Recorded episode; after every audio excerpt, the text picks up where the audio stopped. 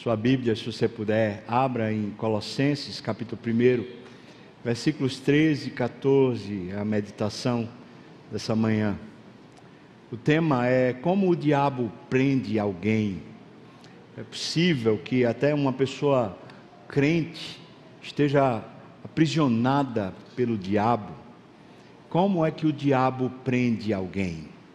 Esse texto de Colossenses parece revelar muito bem o método que o diabo usa para aprisionar as pessoas. Aqui é chamado de império das trevas.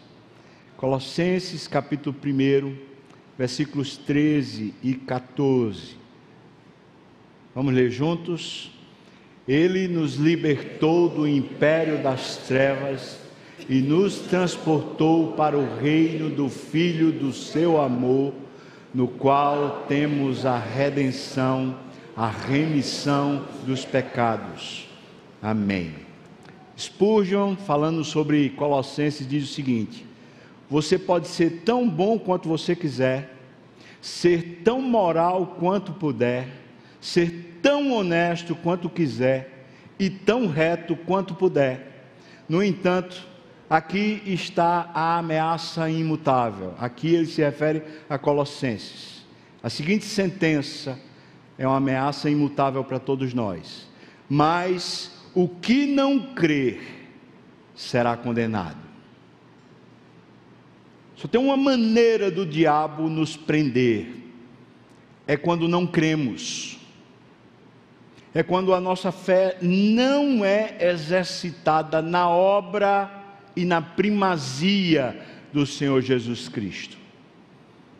Quando a nossa mente e as nossas emoções elas estão doutrinadas ou tomadas por outra razão, certamente nós damos uma brecha, uma vazão para que o aprisionamento diabólico, as suas redes, as suas intrigas nos aprisionem. Por isso esse texto é tão especial. Agora, durante esse período de férias, eu tive a oportunidade de pregar numa igreja lá americana e durante aquele tempo uma pessoa, uma mãe me procurou e falou assim: "Gostaria muito que o senhor conversasse com a minha filha, uma moça americana muito bonita, uma moça com recursos na universidade, é, com carro próprio, com vida profissional, ou seja, com aparentemente tudo. E a mãe pediu que eu conversasse com ela porque a mãe estava receando que ela viesse a suicidar. E conversamos. A moça afirmou: Eu sou crente, eu, creio. No entanto, estava tomada por uma série de desejos que não se cumpririam, e esses desejos estavam enfermando de tal maneira a sua alma que ela estava pensando em fazer mal a si mesma.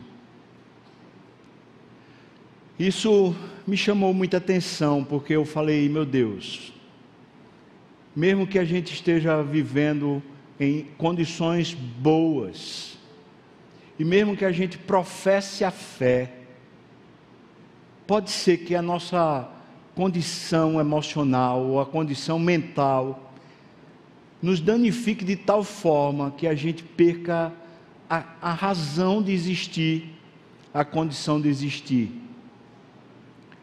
Eu tive a alegria de, já no final da viagem, num outro momento lá, ouvir aquela moça falando para uma outra senhora da igreja o seguinte: Não, eu não vou fazer nenhum mal para mim. Eu resolvi. Você pode dizer glória a Deus, irmão? O texto que conversamos foi esse texto. Ele, o Senhor Jesus, que tem a primazia sobre tudo, o Criador de todos os principados e potestades, Ele, Ele nos libertou do império das trevas e nos transportou para o reino do Filho, dele mesmo, o Filho do amor de Deus. Nesse reino, nesse novo domínio, nós temos a redenção e a remissão dos pecados. Queria conversar com você exatamente sobre isso. Quando Paulo escreve a carta aos Colossenses, ele não conhece a igreja local essa igreja provavelmente foi plantada por Epáfras, que era um, um pastor auxiliar de, de Paulo, alguém que conheceu a fé através do período que Paulo esteve lá em Éfeso plantando aquela igreja. Essa cidade de Colossos ficava mais ou menos a 160 quilômetros da cidade de Efésios. E Epáfras deve ter começado com um grupo lá e aí se transformou em igreja.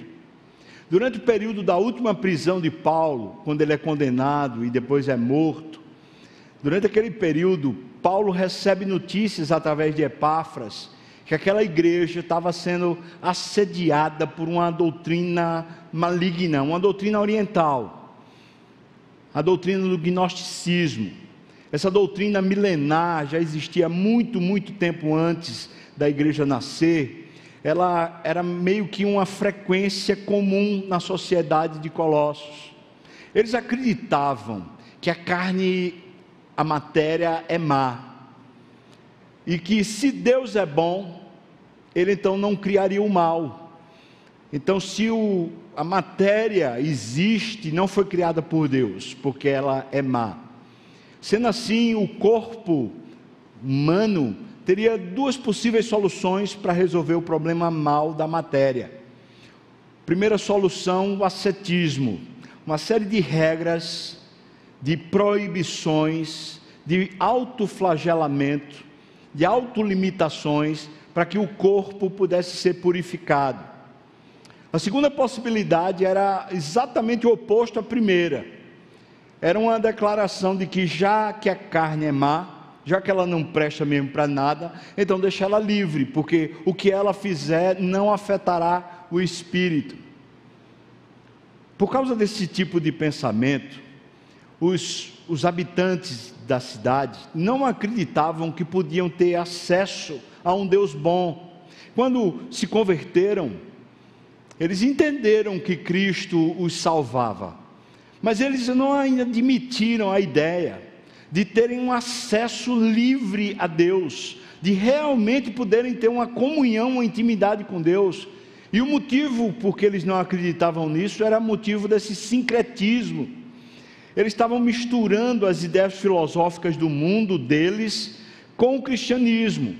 Isso obliterava essa condição deles se sentirem ou se perceberem amigos de Deus.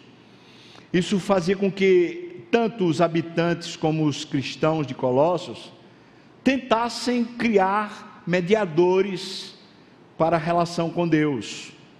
No caso dos habitantes da cidade, achavam que existiam uma série de espíritos e de anjos que precisavam ser honrados no dia a dia, para que esses espíritos e anjos pudessem fazer essa interlocução com Deus. Mas os crentes eles deveriam acreditar que Jesus é o único mediador da aliança. Mas por falta desse discernimento espiritual, por falta dessa clareza espiritual, muitos crentes estavam esperando ou querendo que algum anjo fizesse essa mediação. Então eles honravam a, a, a, anjos, eles faziam rituais de oferendas a anjos e a espíritos para que pudessem fazer essa mediação e estarem numa boa relação com Deus. Debaixo dessa ameaça, Paulo escreve a carta aos Colossenses. E logo nesse primeiro capítulo ele faz questão de dizer quem é Cristo nós acabamos de ler aqui essa primazia, essa importância.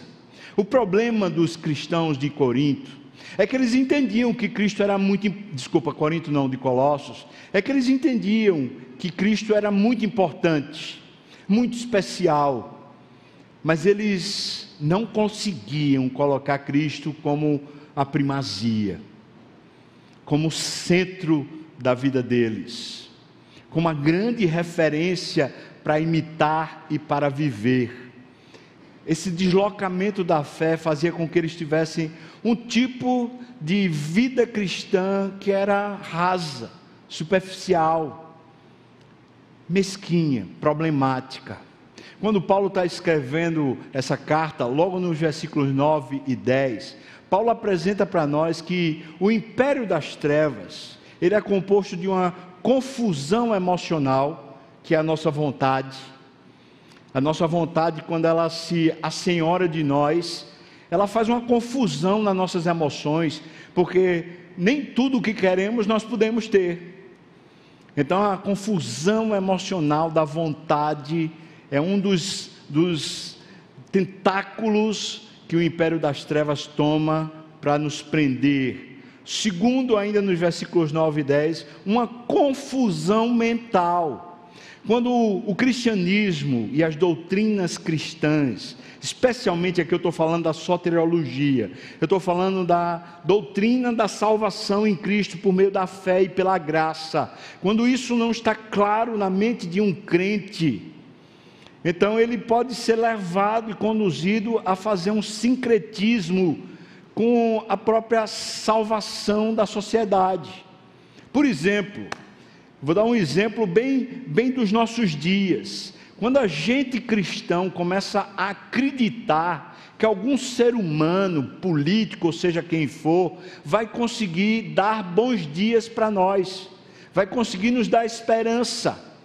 Isso é uma espécie de sincretismo é quando a obra de Cristo está sendo desmerecida em algum ponto e a gente está colocando alguma outra coisa para nos auxiliar, para fazer a nossa vida ter sentido ou ter alegria. Perceba como isso é sutil, isso é sorrateiro. O império das trevas, por vezes, nos agarra com seus tentáculos com essa confusão mental. Quando nós não estamos tendo sabedoria espiritual para discernir a vida.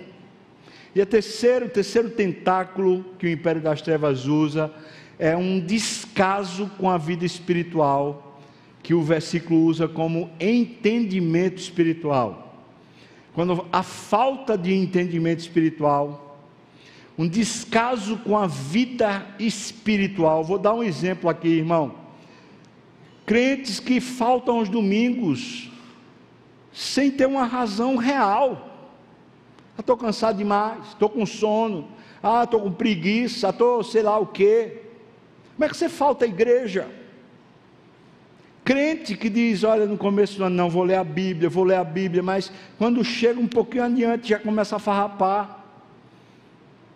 O que é que essas coisas práticas e não as tome como se elas fossem regras, porque elas não são regras. Mas entenda que as práticas que fazemos, de alguma maneira, revelam o que é o tesouro do nosso coração. Se temos ou não, não temos a primazia de Cristo na nossa vida. Esse descaso vem na igreja quando quer. Esse descaso não, não trabalha, não serve de fato no ministério esse descaso com a oração, com a leitura da palavra, você acha que revelam o quê? Será que não é justamente uma falta de entendimento espiritual, da necessidade que temos espiritual para a nossa vida? Como ele está ali nos versículos 9 e 10, ele está dizendo para nós, mostrando para nós, como é que esse império das trevas começa a nos agarrar. Na verdade, versículo 9 e 10, Paulo está fazendo uma oração, está dizendo que pede a Deus para que os irmãos tenham uma plenitude espiritual, que eles tenham então essa a vontade de Deus como sendo o centro da vida deles, que eles tenham sabedoria como um norte na mente deles e que eles tenham um entendimento espiritual para terem toda a plenitude de Deus. Logo depois disso, nós vamos encontrar Paulo dizendo: Ele nos libertou do império das trevas e nos transportou para o reino do Filho do seu amor, no qual temos a redenção, a remissão dos pecados. Ora, o que é essa palavra império aqui no grego? Para você entender que o que nós estamos falando é verdade. Essa palavra significa, primeiro, o poder de escolher, a liberdade de fazer como se quer, ou seja, sua vontade. Essa palavra império é o império da sua vontade. Essa palavra império também significa o poder físico e mental, ou seja, o seu poder de estrutura e de mente. Essa palavra império também significa o poder de uma influência, de uma autoridade, do seu direito, do seu privilégio. Você não abre mão, é meu. E isso lhe aprisiona. Essa palavra império também significa o poder de reger ou governar, o poder de alguém, poder de alguém de que tem a vontade e as ordens para serem obedecidas pelos outros. Essa é a palavra império que é exousia, essa palavra no grego. Então veja, Paulo está dizendo, ele nos libertou desses poderes que são usados pelo diabo, mas são poderes que estão em você o poder da sua vontade, o poder da sua mente, o poder do seu corpo. Todos nós fomos criados à imagem de Deus e essas coisas são prementes em nós. O diabo, com muita sutileza, ele usa isso que já é comum para nós, para nos aprisionar nas trevas. A palavra trevas aqui significa escuridão da noite, uma visão obliterada, uma cegueira alguém que não está vendo nada. Significa, metaforicamente, uma ignorância a respeito das coisas divinas e dos deveres humanos, da impiedade, da imoralidade que acompanha essa negligência, essa ignorância a respeito da vida espiritual, junto com a miséria e as consequências do inferno. Isso aqui é a palavra trevas ela também significa pessoas que foram tomadas totalmente pela escuridão que as governa. Você já esteve numa experiência de ficar no escuro completo? Já teve nessa experiência? De você nem precisar fechar os olhos, porque de olhos abertos mesmo você não, não conseguia ver nenhum palmo na sua frente. Eu já tive essa experiência, já tive essa experiência dentro de um quarto, que eu abri o olho e precisei tocar no olho para saber se ele estava aberto, porque não conseguia ver absolutamente nada. E como era um quarto desconhecido, eu não sabia para onde ia, nem o que fazer, e estava apertado, precisando ir no banheiro, como é que você faz? Como é que resolve? E tive uma outra experiência dessa no meio do mato completamente escuro. Um medo começou a me tomar. Eu falei, meu Deus do céu, o que vai ser de mim agora, que eu não consigo nem me defender?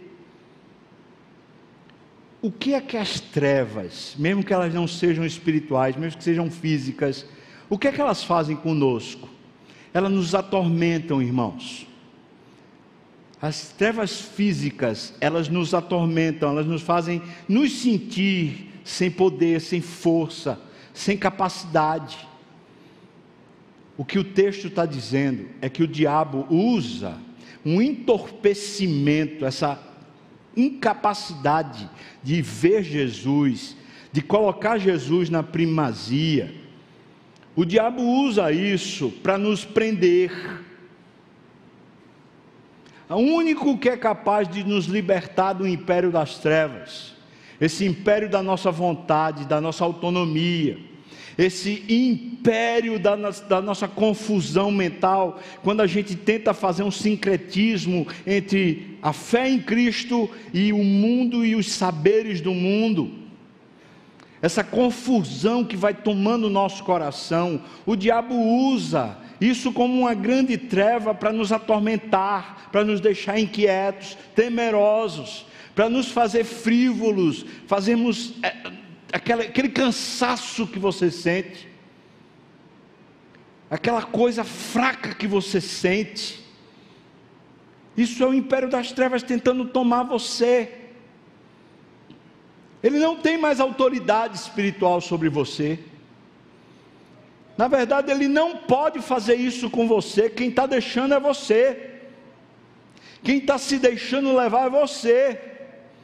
Porque Ele, Cristo, já nos libertou. Aleluia! Já fez isso.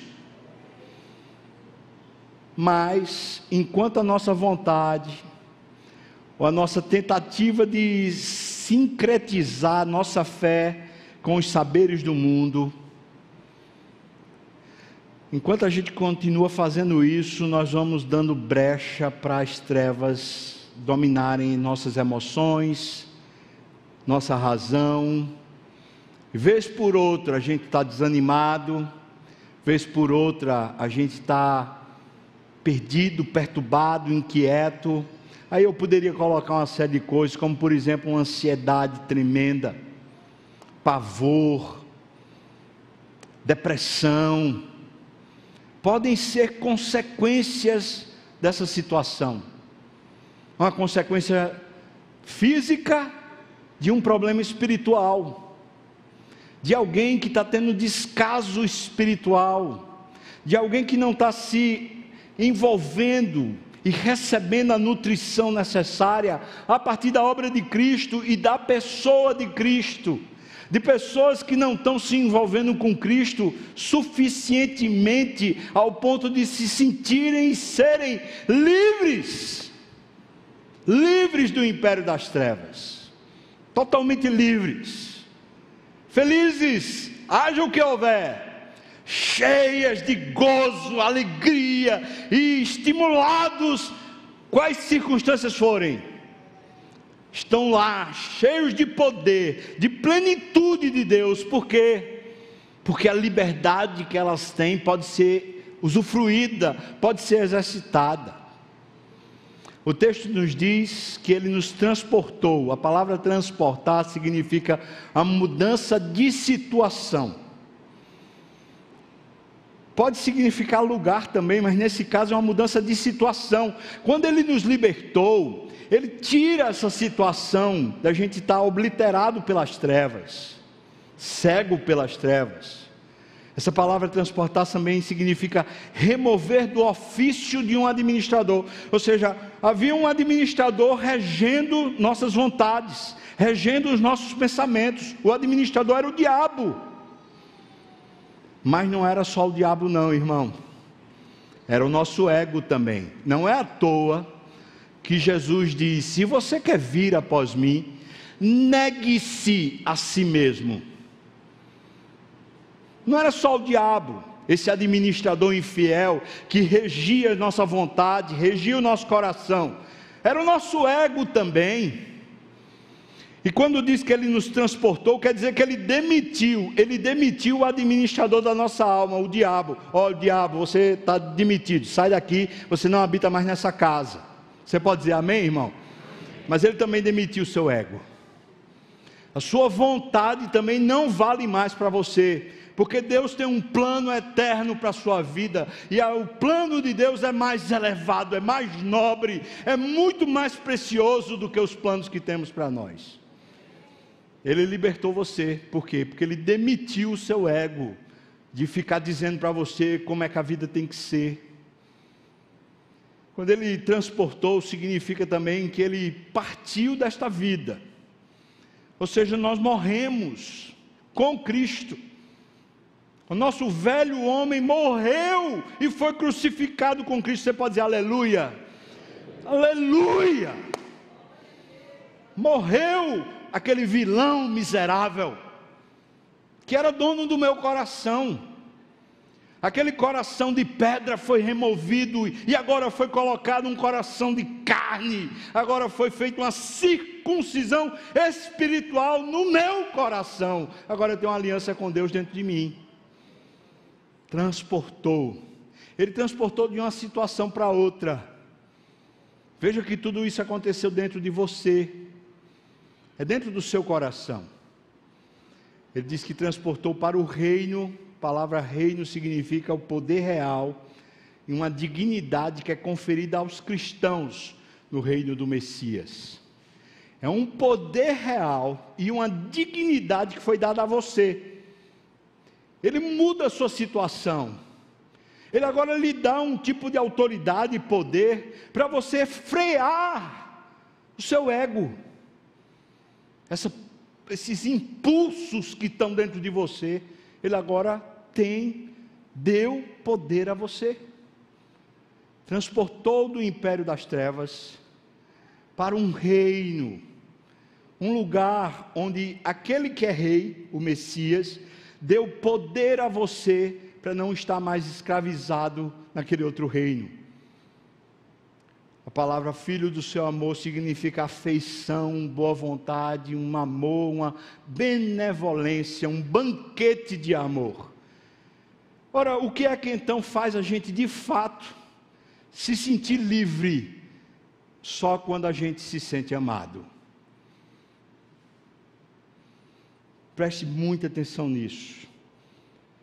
Você só se sente livre, livre do império das trevas, quando você se sente, não é sabe, é sentir agora, se sente amado por Deus. Estou falando de afeição, eu estou falando de no seu coração tremer porque Deus lhe ama. Deus não poupou o seu filho por você. Deus sacrificou o que era mais valioso. É como se Deus, na obra de Cristo, é como se Deus estivesse dizendo: Você vale mais para Deus do que o próprio filho dele. Eu sei que isso parece absurdo, isso é uma heresia até. Mas o que é que Deus está tá comunicando para você? Quando Ele não poupa o filho dele por amor a você, o que é que Ele está comunicando a você? É que de fato existe um tipo de amor tão urgente nele, tão grande nele, que o sufoca. Ele ama você. Você é a coisa, o objeto, a pessoa em todo o universo que Deus mais ama, ama acima de tudo, só não ama acima de si mesmo, e Ele ama você para a glória dEle. Para dizer isso de uma forma bem concreta, significa que o fim do amor de Deus, a finalidade do amor de Deus é a glória dele mesmo.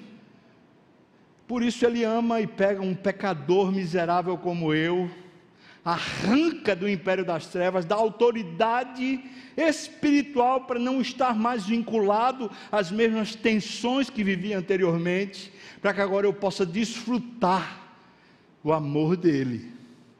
Porque eu desfrutando o amor dele, eu dou glórias a ele. Quando eu me alegro no amor dele, quando eu me satisfaço nele, eu dou glórias a ele. O alvo desse amor de Deus por nós é a glória do próprio nome dEle. Mas veja, Ele escolheu a coisa mais podre para capturar e redimir eu, você. E para que isso se tornasse real, Ele diz: nesse reino, nós temos a redenção e a remissão dos pecados palavra redenção significa um preço que foi pago. É como se a gente tivesse sido capturado, estava preso e alguém estava pedindo fiança. Eu só entrego depois que pagar a fiança. Quem tinha nos capturado, irmãos, foi o nosso pecado. O nosso pecado nos capturou e o diabo se aproveitou do poder do pecado para fazer você escravo dele. Então o diabo começou a pedir a fiança para que eu liberte tal pessoa é que o Filho de Deus morra. O preço para que a pessoa seja livre é o sangue de Jesus. Enquanto o sangue de Jesus não for derramado, ninguém está livre. Agora você imagina o, o mau elemento do diabo, o ser mais asqueroso que existe no universo, o mais perverso, o mais maligno, o que não, não merece nada, está cobrando com legitimidade, por causa da própria palavra de Deus, ele está cobrando por você o preço mais alto do universo. Ele está cobrando a vida do Filho de Deus. Eu fico imaginando se eu tivesse na posição de Deus, eu ia querer dar um murro no diabo. Seu miserável, como é que você me põe assim numa situação dessa? Mas quem tinha posto a gente nessa condição fomos nós, não foi o diabo.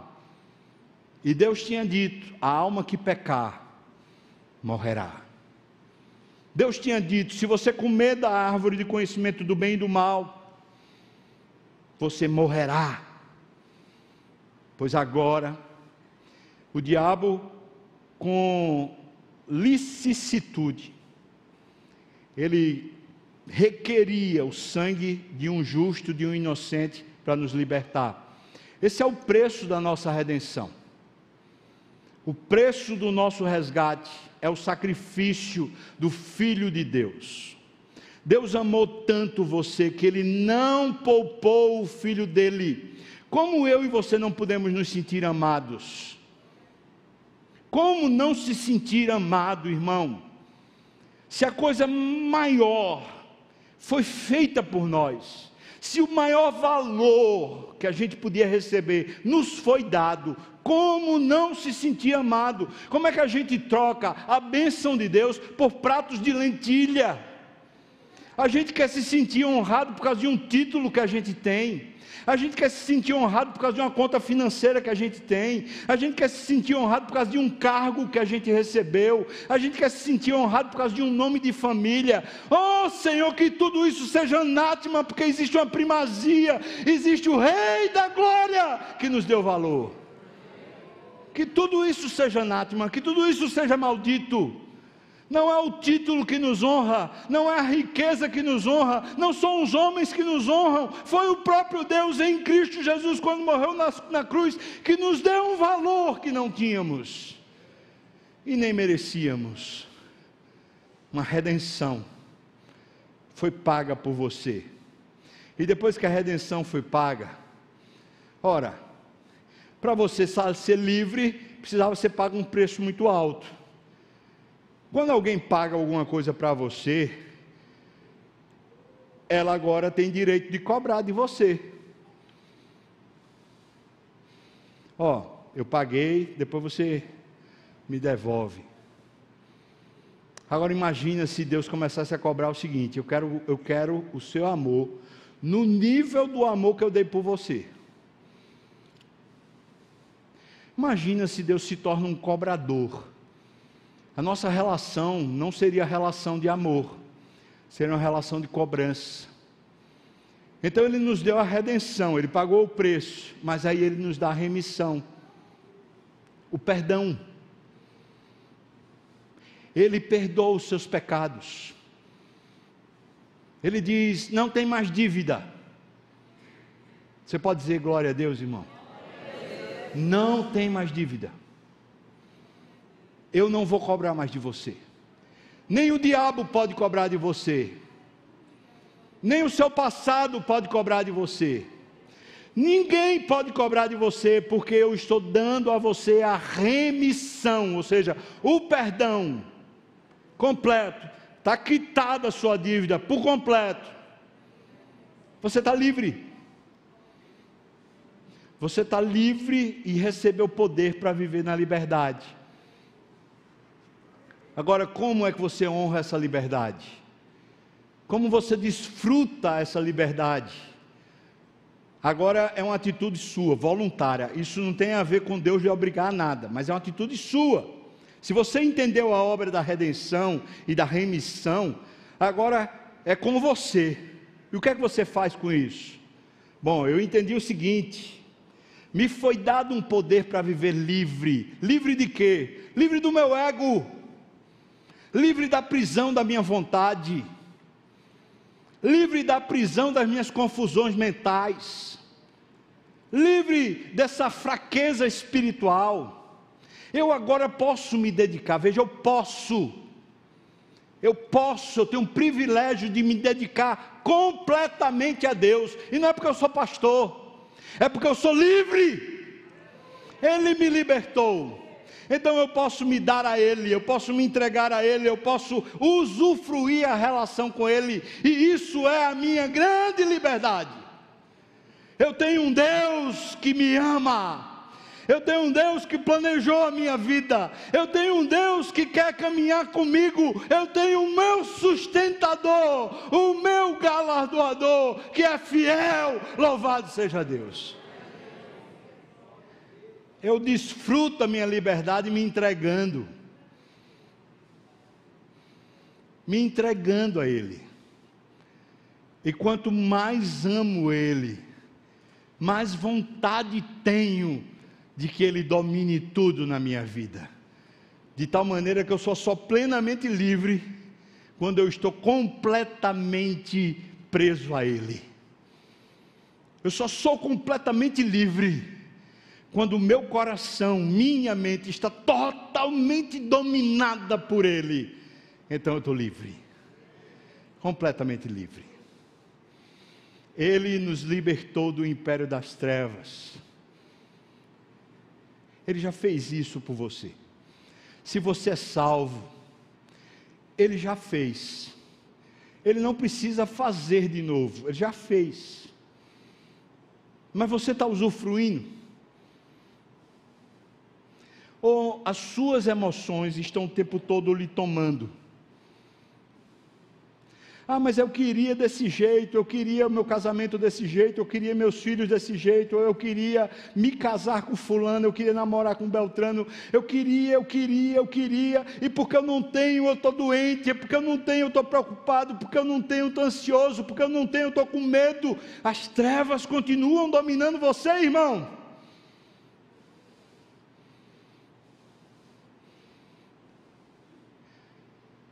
Teve uma penca de crentes, uma penca.